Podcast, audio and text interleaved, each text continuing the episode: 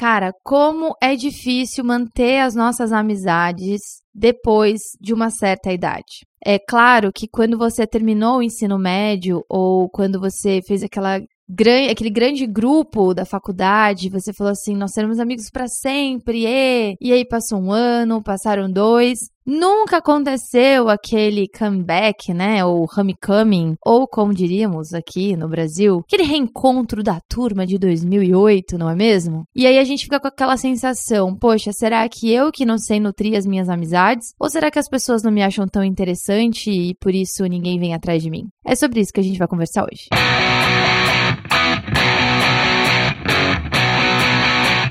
Alô, eu sou a Bruna Messina e eu sou uma pessoa que cresceu cercada de amigos. Graças a Deus, eu sempre fui uma pessoa que se relacionou muito com homens, mulheres, meninos, meninas. É, sempre estive em grupos de amizade bem mistos. Já falei sobre isso em episódios anteriores, né? Então, sempre gostei de compartilhar, de brincar, sempre fui muito falante, sempre tive essa mania de querer mandar na vida de todo mundo e resolver o problema das pessoas desde criança. Isso fazia com que o meu círculo de amizade sempre fosse muito grande, né? Bem extenso. E a gente vai ficando mais velho e percebe algumas amizades vão ficando pelo caminho. Algumas amizades que eram bem importantes e tiveram uma marca importante na nossa construção como ser humano e como pessoa que vive, né? Que se desenvolve. Eu lembro das minhas primeiras amizades, eu lembro de ter as minhas primeiras melhores amigas, eu lembro de ter meu primeiro melhor amigo, homem também. É, eu acho que eu sempre tive essa necessidade dessa divisão masculino-feminino, assim. Eu gostava muito, muito, muito de brincar com as meninas, mas eu tinha muita necessidade também de ter meninos no meu círculo social. E eu lembro dos meus primeiros amiguinhos, assim, bem lá longe, assim, a infância de 5 ou 6 anos, assim, é a que eu lembro melhor. Eu lembro da fase dos 5 anos, acho que é a mais a primeira lembrança mais clara, né? E eu lembro de ter um grande amigo, que era o Paulinho, e em seguida eu mudei de cidade e tive uma grande amiga que chamava Aline. Inclusive, foi por causa da Aline que eu pedi o meu primeiro videogame para os meus pais. E até hoje eu não sei jogar videogame, porque eles não me deram. a Aline era aquela amiga que mora numa casa mais legal que a sua. Não sei se vocês tiveram essa situação na infância de vocês, mas ela era aquela amiga que tinha a casa mais legal que a minha. Primeiro porque ela tinha irmãos e eu não tinha, né? E ela, por ter irmãos e eram mais velhos, a gente tinha mais opções de coisas para fazer, assim, né? E eu lembro que ela tinha um, um Super Nintendo com a TV da Nintendo. Gente, isso é muito chique. Aquela TV cinzinha com roxo, sabe? Você não Ah, eu não acredito. Gente, o Fábio Devito, meu editor, tá aqui agora procurando a TV da Nintendo, que tem até um puxador tem um negócio para carregar a TV. Gente, aquilo para mim era maravilhoso. Enfim, a Aline foi uma grande amiga. Só que essa amizade, por um tempo, uh, claro, na infância, a gente tem a sensação de tempo muito diferente do que é na verdade, mas a gente teve essa proximidade só por um ano. Em seguida, eu me mudei para a cidade que foi a cidade que eu vivi mais tempo na minha vida, que é Barueri. E em Barueri eu já entrei no prézinho. Então, no pré 3, a maioria das crianças já se conheciam, porque tinham feito o ano anterior juntas, né? E eu entrei no, pré, no pré 3 e fiz uma grande, grande, grande amiga. Que foi, assim, a minha melhor amiga até os meus 16, 15 anos. 15 anos, eu acho que a Angelina foi minha melhor amiga até os 15 anos, mais ou menos. E eu lembro que era incrível incrível a nossa amizade, assim. E nós éramos fisicamente muito diferentes, porque eu era a menor da sala e ela era a maior.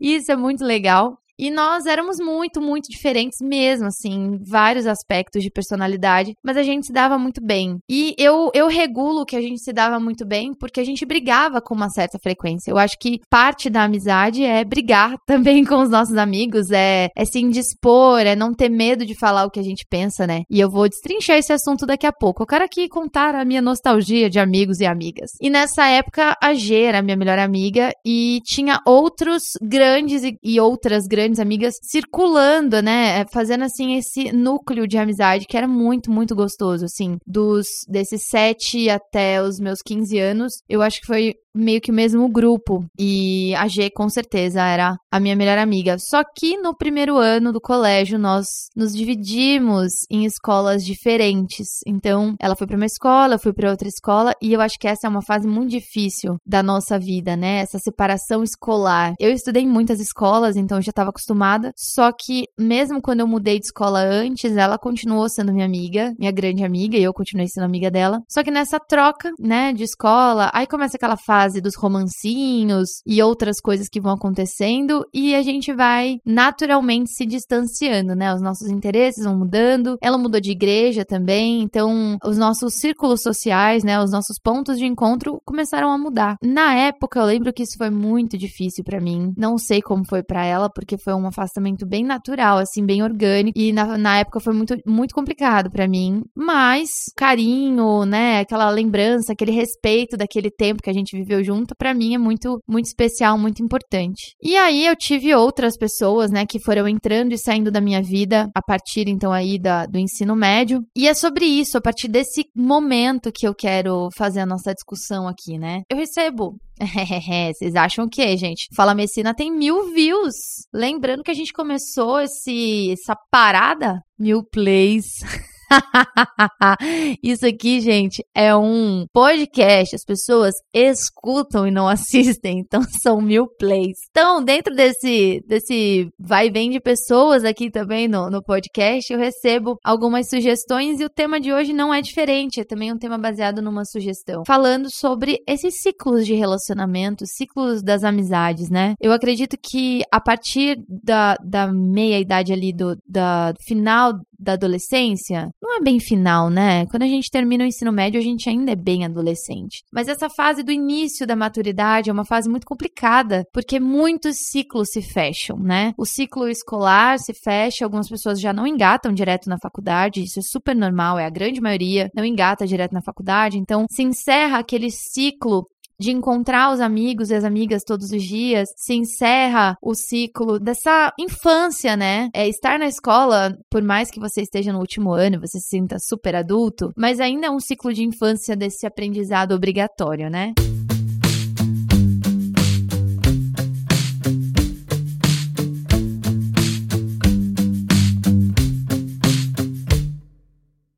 Comecei a perceber é que eu tive ciclos curtos de amizades muito intensas. Essa eu, talvez seja uma, uma parte da minha personalidade. Eu sou uma pessoa que se entrega com muita facilidade.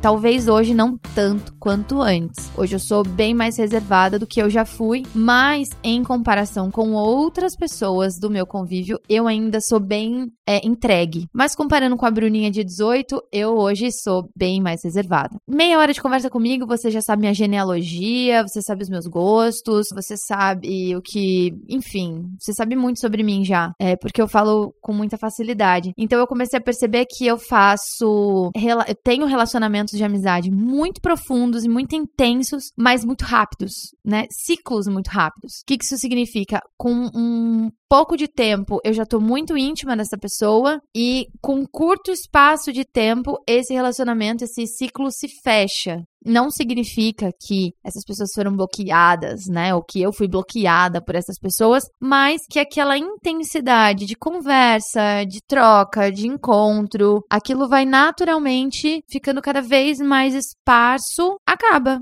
aquela amizade intensa acaba e acaba se criando aquele coleguismo, aquele carinho. Interessante, né? A gente sempre ouvir, ah, um amigo meu, ah, um amigo meu. Não, não é amigo, é colega. Ah, cara, não seja tão chato, sério, na moral. Se eu falar que é meu amigo, é porque é meu amigo. Pode ser que eu não nunca tenha feito cocô na casa dele, assim, sabe? Mas é meu amigo, pô. Eu gosto daquela pessoa e para mim colega é uma pessoa que eu não tenho relacionamento nenhum. E OK. E eu comecei a fazer essa análise desses meus ciclos, né? Eu tenho percebido, como mais uma vez esse podcast prega a palavra da, da psicoterapia, eu tenho percebido junto com o meu psicólogo que eu tenho recorrido muito a lembranças da minha infância e adolescência, como um tipo de regressão. Então, nos meus sonhos que eu tenho tido ultimamente, assim, pelo menos nos últimos nas últimas semanas, um pouco mais de um mês, eu sonho muito em ser criança e eu sonho muito em ser é, pré-adolescente, aquela fase dos 12, 13 anos. Eu tenho sonhado muito com essa fase bem escolar, assim, mas não do ensino médio, um pouco antes. Até porque o ensino médio foi um pouco traumático. Por que será, né, que eu tô regredindo, né,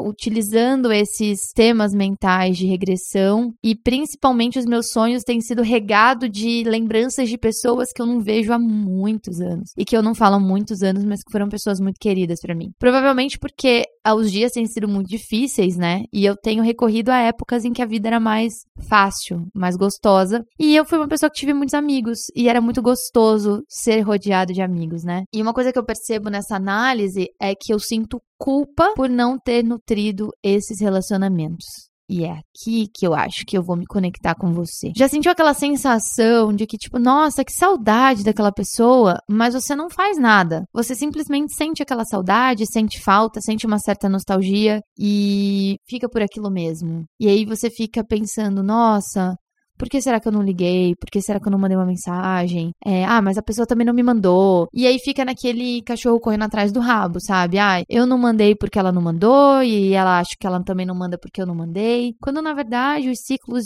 de relacionamento são processos naturalmente cíclicos.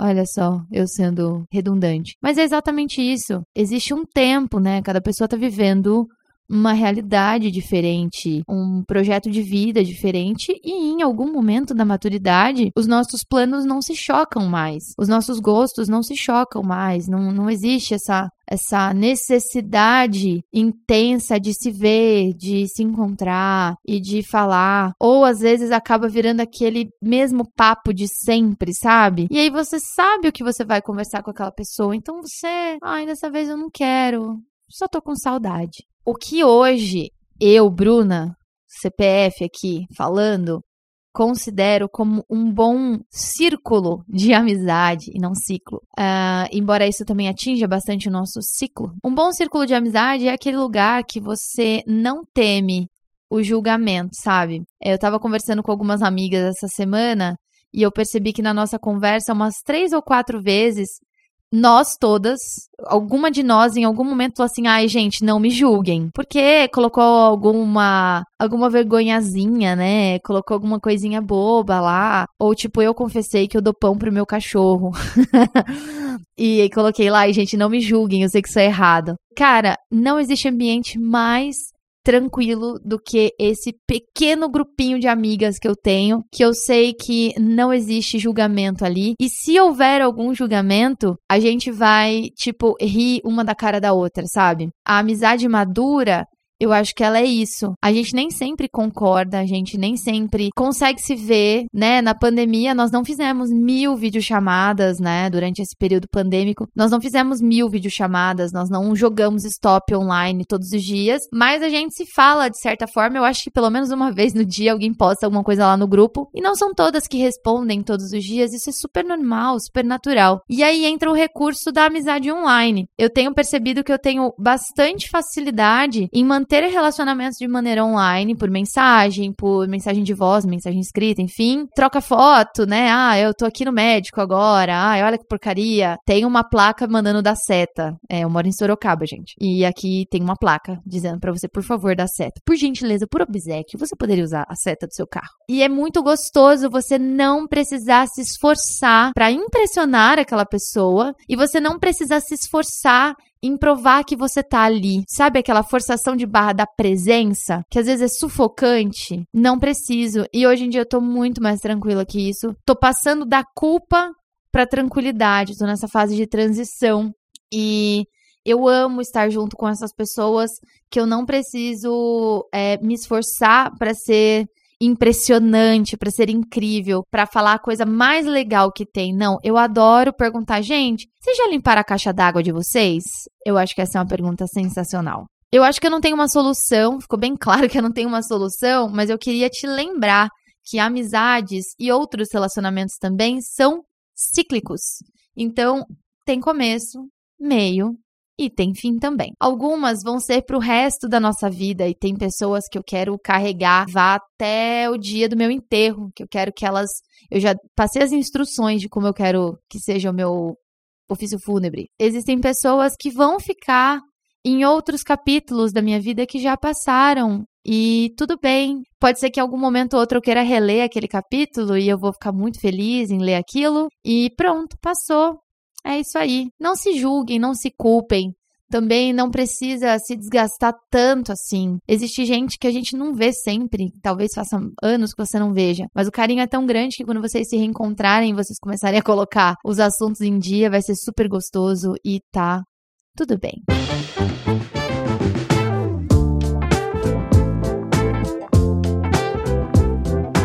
Aqui sobre amizades e ciclos, eu queria agradecer todos os padrinhos e padrinhas que já entraram no nosso programinha aí de apadrinhamento do Fala Messina. E, gente, Sim, nós estamos muito preocupados em gratificar vocês também por participarem dessa comunidade. Bom, o ano de 2021 está assim encerrando com toda a sua loucura. Lembrando que esse episódio foi gravado no final de dezembro. E eu não acredito que milagrosamente o ano de 2022 vai ser tão mais incrível. Porém, a partir de 2022, nós já estamos aí bolando ideias quentinhas e muito gostosas para agradecer vocês e gratificar cada padrinho e cada madrinha que tem apoiado esse programa e tem me impulsionado, né, a continuar esse projeto So Crazy Right Now. Eu vejo vocês no próximo episódio. Um beijo e tchau!